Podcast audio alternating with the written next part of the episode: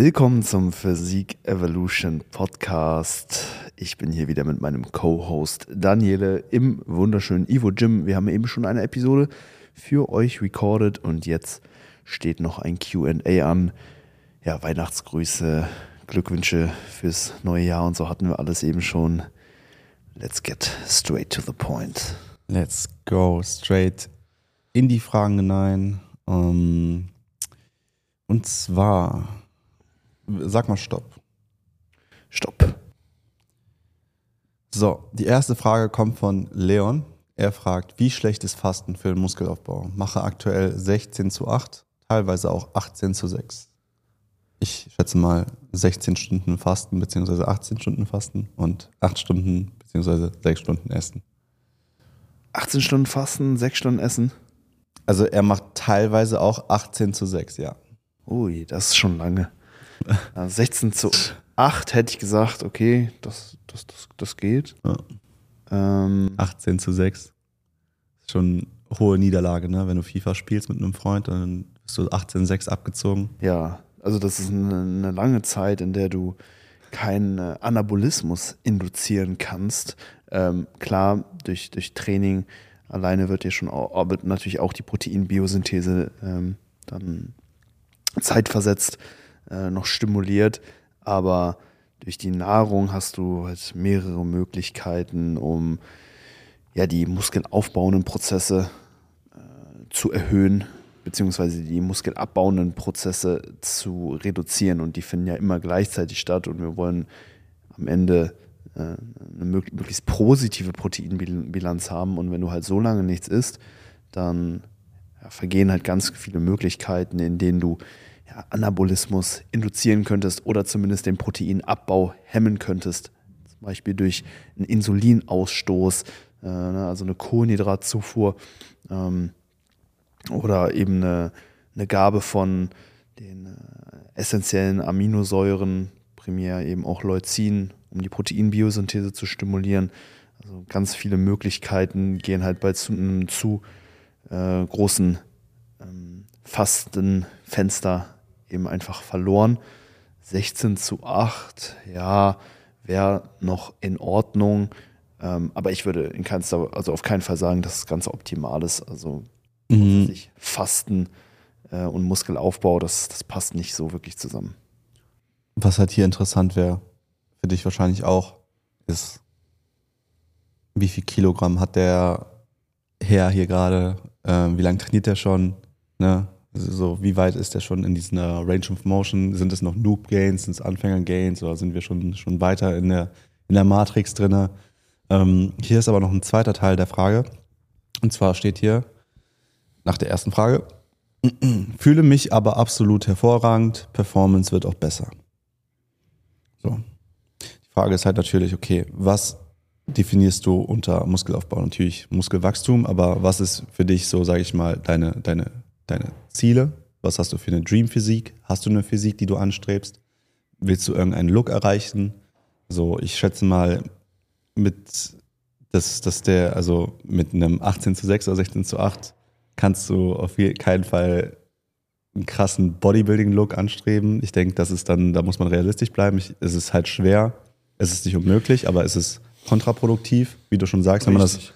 Wenn man Ich könnte mir vorstellen, dass man auch mit 16 zu 8 es ist möglich. heftigen Body äh, erzeugen kann, aber letztendlich müssen wir hier uns hier im Podcast bei den Empfehlungen, die wir aussprechen, immer, ich sag mal, auf ähm, ja, eine Person beziehen, die jetzt vielleicht nicht genetisch äh, gesegnet ist, Richtig, richtig. von ein paar Bizep Curls äh, äh, direkt äh, in, in jeder Hinsicht wächst. Ja. Also Also der autonomale Mensch wird damit wahrscheinlich nicht nicht so gut Muskeln aufbauen, wie er hätte können. richtig. Aber ist auf jeden Fall sick, dass du dich hervorragend fühlst und deine Performance auch besser wird. Ich glaube, also ich kann mir sehr gut vorstellen, dass man sich damit gut fühlt, weil ähm, auch der ja, Körper so einfach mal Ruhe hat, nicht kontinuierlich verdauen muss, ähm, einen Ausstoß eben von dann den Hormonen Insulin eventuell Richtig, auch hat, die dich dann wiederum müde machen und ja, so ja, weiter. ja. Nicht so viele Äh, Du Downs. hast vielleicht ein konstanteres Energielevel über Ja. den Tag. Richtig. Und ähm, ja, das, das, das, das kann ich mir schon vorstellen, dass es sich besser anfühlt, eventuell. Ähm, Wenn es jetzt zum Beispiel auch ähm, darum geht, Fett zu verlieren und man wirklich so richtig am Struggeln ist innerhalb einer Diät, Hm. äh, dann vielleicht auch mal längere Fastenperioden einzubauen, können der Beständigkeit ähm, da auch, auch, auch gut tun, ne? weil ja, du dann einfach, einfach Phasen hast, wo du weißt, okay, jetzt, jetzt gibt es kein Essen und du dann wiederum auch ähm, ja eben nicht diese Schwankungen im Wohlbefinden hast. Also das habe ich zum Beispiel auch schon vor ein paar Jahren mal so ausprobiert, ne, dass ich da einfach in einem, äh, einem Fenster eben von den, ne, diesen acht Stunden eben nur gegessen habe. Ja. Und in dem Zeitraum fühlt sich dann halt sehr, sehr gesättigt. Ne? Richtig. Das ist dann auch wiederum eine ganz schöne Sache. Aber na, auch in der Diät geht es natürlich darum, irgendwo bestmöglich Muskelaufbau zu stimulieren. Ne? Das sind die gleichen äh, Signalwege, wie wenn du dich im Kalorienüberschuss befindest. Ja.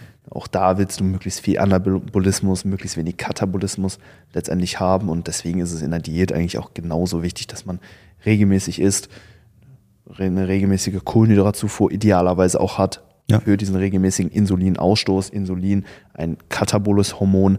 Also es baut jetzt nicht direkt, also baut schon am Ende des Tages irgendwo Muskeln auf, aber wirkt eher ähm, eher dämpfend auf den Katabolismus, zum Beispiel nach dem Training. Da habt ihr erstmal eine gewisse Phase, wo der Körper tendenziell eher so erstmal Muskeln abbaut, ne, auf Mikroebene. Ne? Ähm, und genau da könnte man dann zum Beispiel auch wieder mit Kohlenhydraten gegensteuern, Insulin ausstoßen und dann ja, diesen, diese Katabolenprozesse ein bisschen reduzieren, dann über eine Proteinzufuhr die Anabolenprozesse erhöhen durch eine stärkeren äh, Muskelprotein-Biosynthese letztendlich. Und ja, da habt ihr über den Tag verteilt so viele Möglichkeiten, wie ihr mit Nahrung dem Körper das Signal geben könnt, zu Ja. wachsen. Und das sollte man nicht missen. Deswegen Fasten, äh, finde ich, ja, geht mit Bodybuilding nicht so oder generell mit Muskelaufbau, Muskelerhalt. Und es, es ist einfach nicht optimal, würde ich sagen. Ja, stimme ich dir zu. Leon, danke dir für deine Frage. Ich hoffe, wir konnten dir da ein bisschen helfen. Mm, Ich habe ja auch schon die nächste Frage von KNS. Und zwar schreibt er Fokus Oberkörper fünf Tage. Ja? Der Fokus ist Oberkörper, er trainiert fünf Tage. Der erste Tag ist Push, Full Body, dann Pull Oberkörper, dann Rest, dann die Schultern, Arme, Pull Full Body, Push Oberkörper und Rest. Also Full Body Tag Push, dann pullen wir nur der Oberkörper, dann haben wir Pause, dann machen wir Arme und Schultern, dann haben wir wieder einen Pull-Tag, aber Full Body dann komplett und dann wieder einen Oberkörper-Push-Tag. Hm. Also eine, eine schöne Frequenz, würde ich sagen. Ja. Finde ich äh, an sich mm, einen coolen Plan. Damit kann man den Oberkörper auf jeden Fall sehr, sehr gut ähm, priorisieren. Ja. Das Einzige, was jetzt wäre, man hätte vermutlich die hintere Schulter zweimal hintereinander am Pull-Full-Body-Tag und dann am, oder nee, vorher am Schultern-Arme-Tag und dann am Pull-Full-Body-Tag.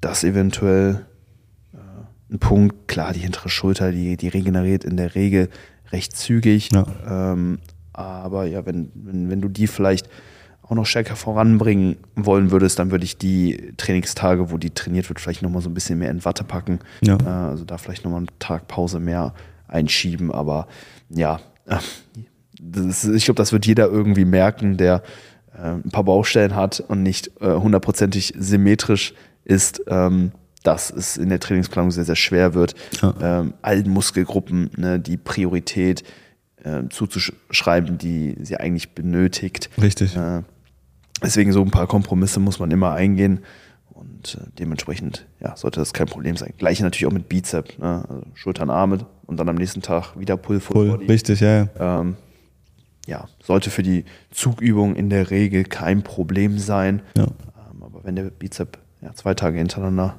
trainiert wird, ähm, ja, für, für ihn jetzt vielleicht nicht ganz optimal, aber ja, da muss man letztendlich Opfer bringen. Ne? Ja. Also, An sich, an sich, ähm, ich denke mir, es gibt keinen perfekten Plan, aber hier, so, wenn der Fokus Oberkörper ist, natürlich hat man da jetzt so, jetzt mit dem Dells Arms Tag und dem Pull Full Body Tag, paar Muskeln, die sich äh, übergreifen und äh, die man dann doppelt moppelt, aber dann muss man halt schauen, ob man mit der Regeneration einfach hinterherkommt. Wenn ja, perfekt.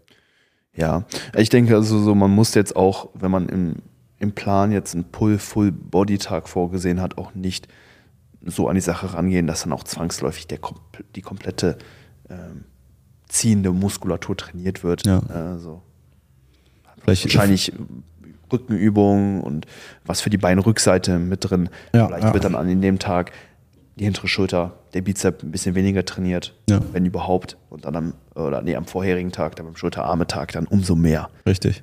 Genau. Ja, Also solider passt Auf jeden Plan. Fall. Ja. Muss ich auch sagen. Geh das so an, evaluier und lass uns wissen, wie das Ganze taugt. Danke für die Frage.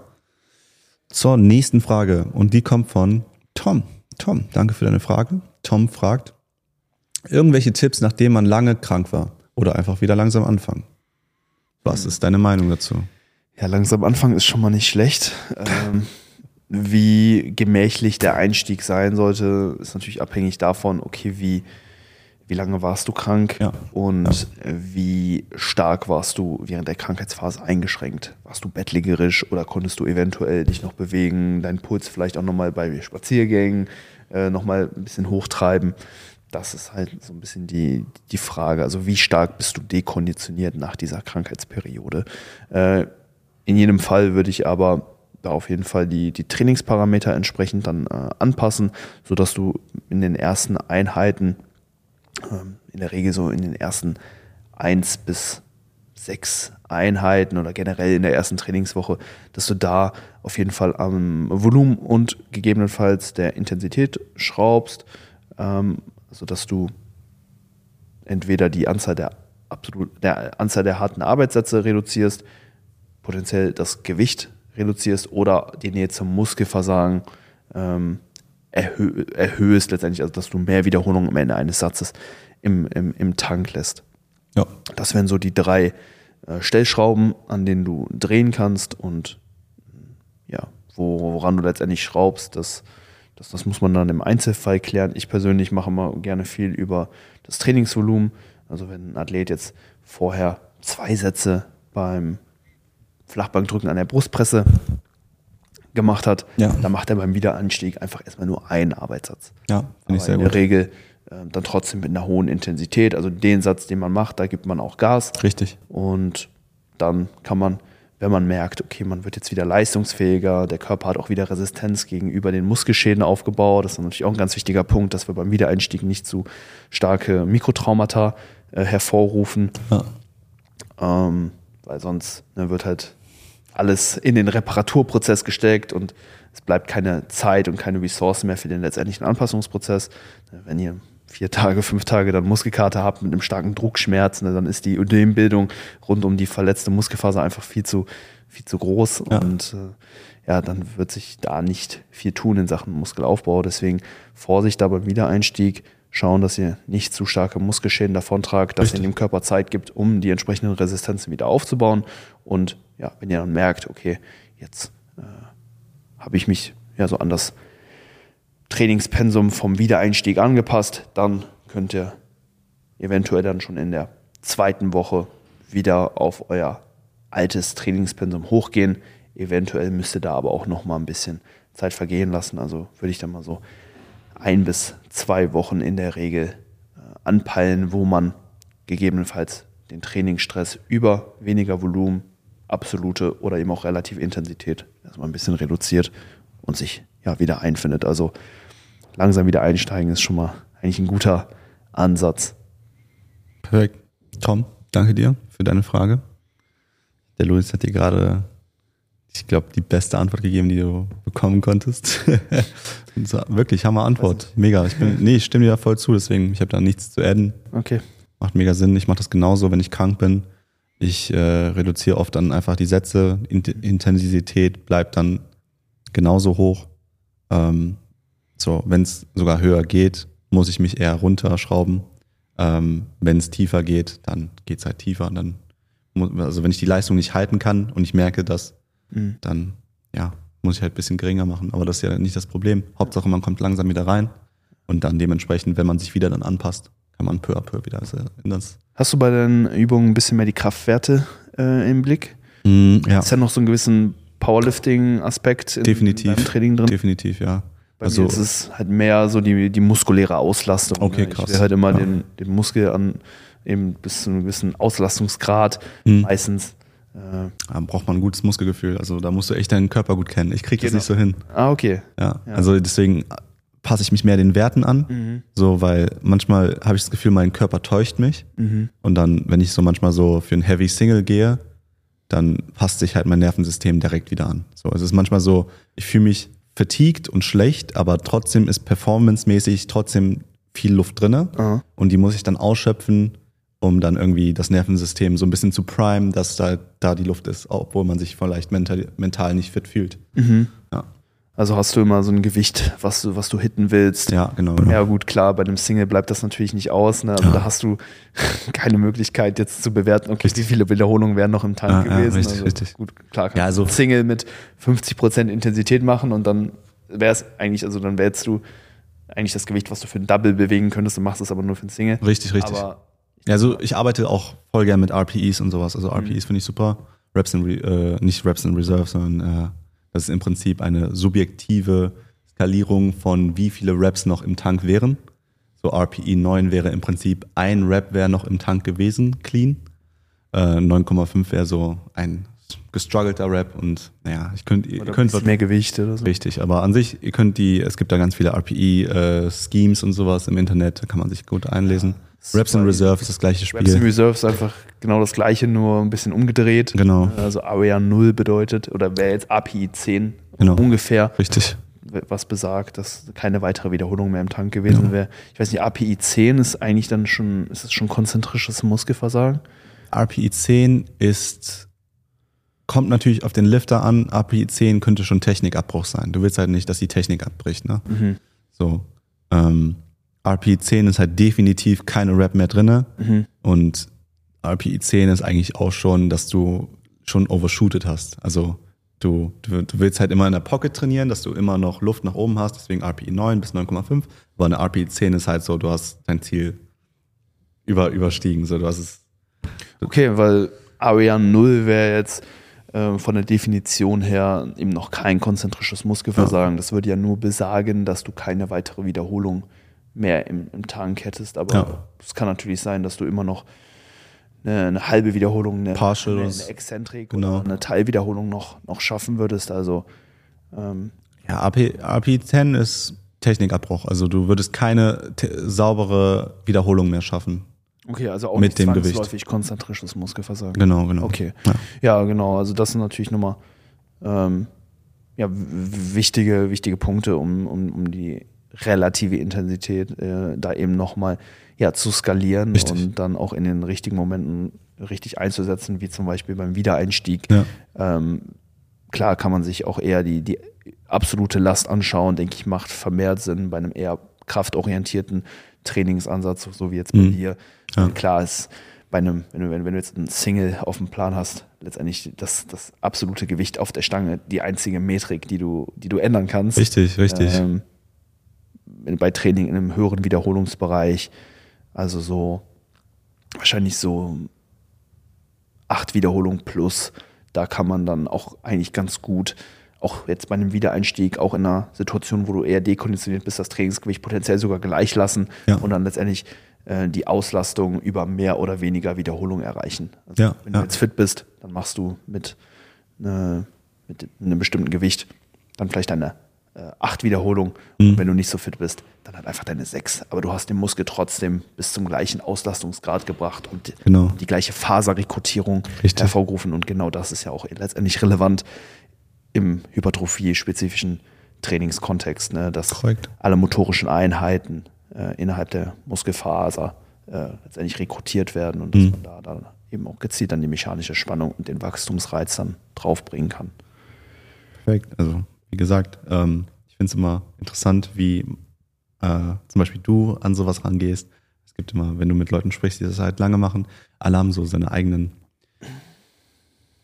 objektiven Brillen oder Lupen, mit denen die ihr eigenes Training versuchen, so objektiv wie möglich zu, zu, zu sehen. Aber am Ende des Tages, der Sport ist so subjektiv, weil Performance kann jeden Tag abweichen. Wir versuchen halt trotzdem, die, die Trainingsleistungen zu erhalten und oder zu steigern, aber am Ende des Tages ist, ist es immer wieder schwer, weil jeder Tag ist ein anderer. Jede, jeder Tag, entweder hast du mehr Fatigue oder weniger Fatigue, fühlt sich besser, darfst aber dann vielleicht nicht unbedingt jetzt zu viel Gas geben beim Training, weil diese Leistung oder diese erhöhte Leistung schadet dir dann wiederum beim nächsten Training, weil du da mehr Fatigue bist. Und dann muss man halt, jeder hat so seine eigene Art und Weise, wie man da rangeht. Mhm. Also finde ich immer mega interessant, kann man immer von anderen Leuten mega viel mitnehmen und dann so ein bisschen selbst so schauen, okay, könnte mir das einen Benefit geben, so und das mal so anzusehen oder sowas, eine andere Perspektive sich einzuholen.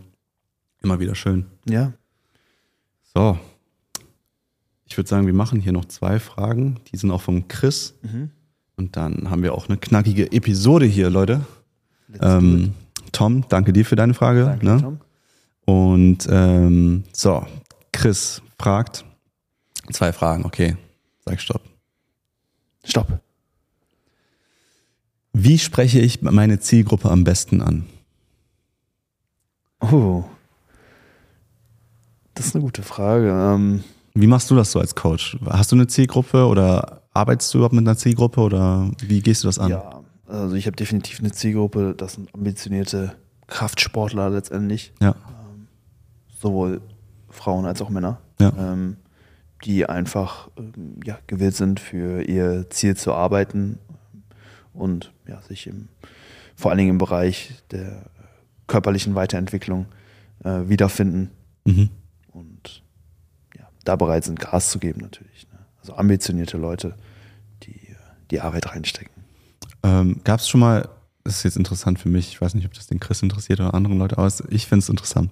Gab es schon mal einen Moment, wo du jemanden abgewiesen hast, der ein Coaching bei dir wollte, weil du das Gefühl hattest, der war nicht ambitioniert genug oder irgendwie einen anderen Grund, wo du dachtest, vielleicht bin ich nicht der perfekte Fit für dich, vielleicht brauchst du einen anderen Coach, der da spezialisierter ist oder ich weiß nicht, wir hatten, glaube ich, mal schon mal das Gespräch mit, ob du äh, einen Enhanced-Athleten oder Athletin coachen würdest. Da meintest du an sich, könntest du das machen, aber du hättest da nicht wirklich die Informationen zu den Cycles und sowas. Deswegen würdest du wahrscheinlich jemanden, einen Coach empfehlen, der da nochmal mehr routiniert ist. Genau. Gab es da schon mal bei dir sowas was ähnliches, weil, keine Ahnung, irgendwas gefehlt hat oder du gesagt, gesagt hast, die Chemie hat nicht gepasst oder sonst irgendwas? Ja, das mit der Chemie ist immer schwierig. Also meistens hat man erstmal ähm, E-Mail-Kontakt oder Mhm. man, man schreibt über den Instagram-Messenger und dann hat man einen Call, wo man sich einfach mal genauer austauscht und, Ja. und eben kennenlernt. Ja. Und nach einem Call dann schon zu sagen, okay, die Chemie passt oder passt nicht, das ist relativ schwer. Klar, bei manchen Ja, ja. vibe das ein bisschen mehr als Mhm. dann vielleicht bei anderen. Aber in der Regel möchte ich eigentlich jedem äh, eine Chance geben und ähm, ich, ich sehe auch schwierige Charaktertypen, mit denen ich vielleicht erstmal nicht so harmoniere, dann auch immer irgendwo als Herausforderung, mich als Coach dann auch äh, eben auch an, an diese Individuen dann letztendlich anzupassen und Nice. mit denen zusammen dann den besten Weg zu finden. Also da bin ich eigentlich schon bereit, ähm, so Den extra Meter zu gehen. den Extrameter zu gehen Ja. und äh, ja, mit jedem letztendlich den, den besten Weg für, für dieses Individuum dann auch äh, zu finden. Hammer. Ähm, Habe ich schon mal jemanden abgewiesen? Ja, kam, kam, kam schon Okay. vor. Oder was heißt abgewiesen? Man hat sich dann letztendlich äh, dann auch äh, dann nochmal ausgetauscht und einfach Ja. auch gemerkt, okay, das, das passt nicht. Klar, finanzielle Gründe spielen halt auch immer mit rein. Ne? Wenn Richtig. ich merke, so, ey, der, derjenige muss jetzt gerade noch irgendwie einen Apfel und ein Ei dann nochmal zusammen äh, sammeln, damit der das Coaching bei mir finanzieren kann. Das Ja. ist natürlich auch nicht Sinn der Sache. Sowas Nein, ist eine, nein, eine, eine, Luxusdienstleistung im Prinzip, die Ja. natürlich für äh, den äh, Klienten einen großen Mehrwert auch mitbringt Ja. und sich äh, am Ende des Tages natürlich auch rechnet. Ähm, aber ja, wenn, wenn der, finanzie äh, das Finan der finanzielle Aspekt bei demjenigen, derjenigen einfach nicht gegeben ist, Ja. dann äh, genau, gibt es da erstmal ganz andere, ich sag mal, Baustellen, die, die man angehen sollte. Definitiv. Dass man sich dann einen Coach im ähm, Kraftsportbereich eben, eben holt. Richtig. Kann man nicht mal die Miete zahlen, aber holt sich dann Luis als Coach. Coach, Ja. ich lebe auf der Straße. mein, mein Schlaf ist nicht so gut, was soll ich tun? Vielleicht zahlst du erstmal deine Miete. Nein, aber ich, ich feiere deine Antworten mit dem extra Meter gehen und äh, sich dann auch das so ein bisschen als Challenge zu, zu, zu sehen, weil jeder Mensch ist halt ein bisschen anders und Vielleicht harmoniert man nicht direkt mit jedem Menschen, aber klar, wenn man dem halt ein bisschen Zeit gibt, kann man mit jedem Menschen warm werden und verstehen, wie der funktioniert und dann dementsprechend halt schauen, okay, wie man da am besten miteinander ähm, miteinander kooperiert. Absolut. Ja. Also ich hatte das schon ganz oft, dass man natürlich dann erstmal gemerkt hat, okay, die Person hat interessante Glaubenssätze, würde ja. ich mal sagen. Ja. Und ähm, je länger man dann mit den Leuten dann wirklich dann auch die Möglichkeit hat, zusammenzuarbeiten, desto mehr relativiert sich das Ganze dann auch wieder, wie du sagst. Und man versteht dann auch, wieso, weshalb, warum ja. die Person so denkt und man kann dann natürlich dann auch äh, eben auch Einfluss auf die Person nehmen und Richtig. dann äh, hat es bisher eigentlich immer sehr gut geklappt, dass, dass man dann doch letztendlich einen, einen Weg findet und auch eine sehr, sehr positive Beziehung äh, zu der Person dann aufbaut, wo man vor, im Vorhinein gedacht hat, oh, okay, könnte eher schwierig werden, aber ähm, da, da bin ich eigentlich immer bereit, ne, diese Herausforderung auch anzunehmen, weil ich glaube, ich als Coach lerne äh, massiv davon eben auch ne, mit ich sage mal in Anführungszeichen, besonderen Charaktertypen da irgendwo zusammenzuarbeiten. Äh, ja. Ähm, ja, mich in einer gewissen Art und Weise dann natürlich auch anzupassen. Natürlich äh, würde ich mein, mein Wesen oder meine Charakterzüge nicht äh, komplett, komplett ändern, aber ähm, ich denke, man muss als Coach äh, natürlich auch in so einer gewissen Art und Weise formbar sein. Natürlich sollte man jetzt nicht von seinen kompletten Grundprinzipien und, ja. ähm, und seinen Ideologien komplett absehen, aber äh, so, so, ein gewisser Farbenwechsel sollte schon, schon gegeben sein, je nachdem, wen du da vor dir hast. Richtig. Nein, stimme ich dir zu.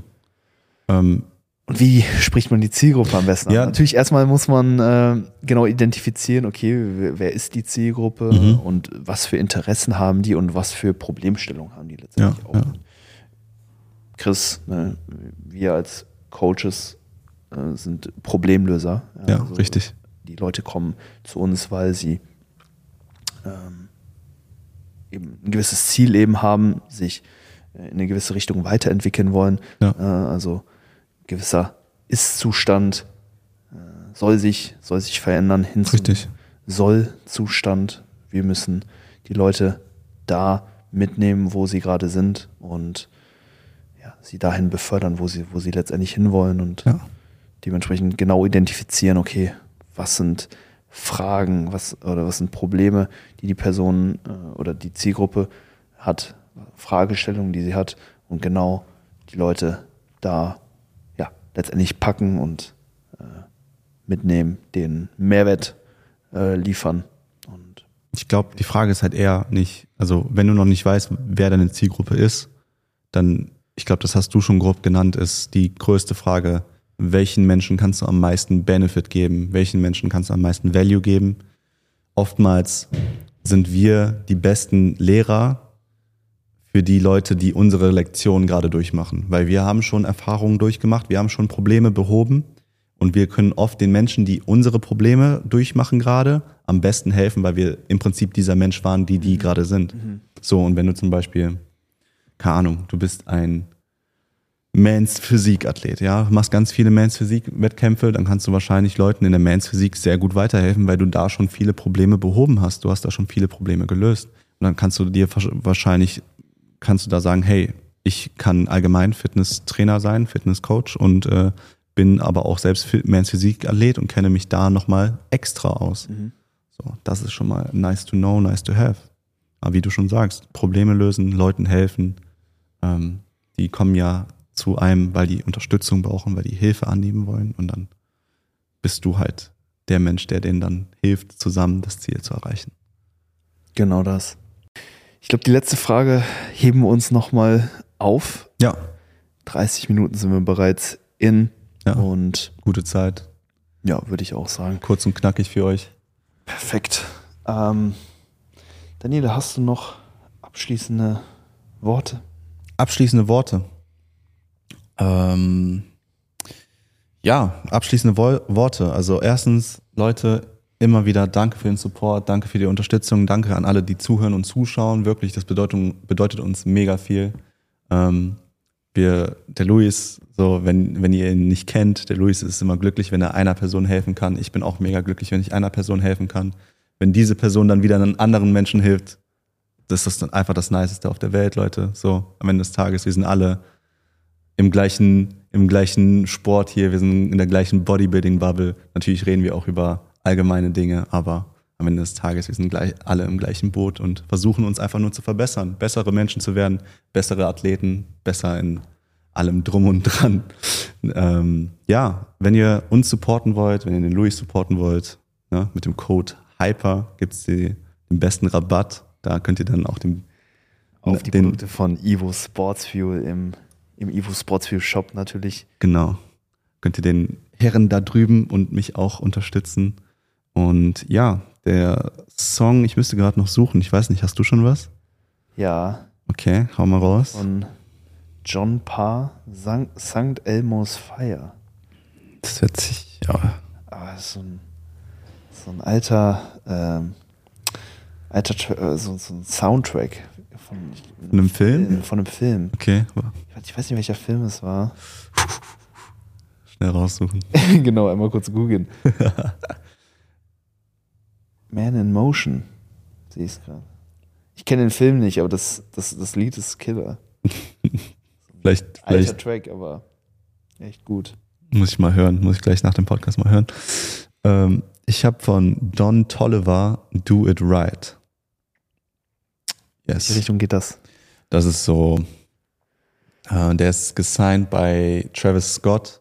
Das ist so ein bisschen diese Autotune-Pop-Richtung, also ein bisschen so diese moderne, modernen Hitsongs.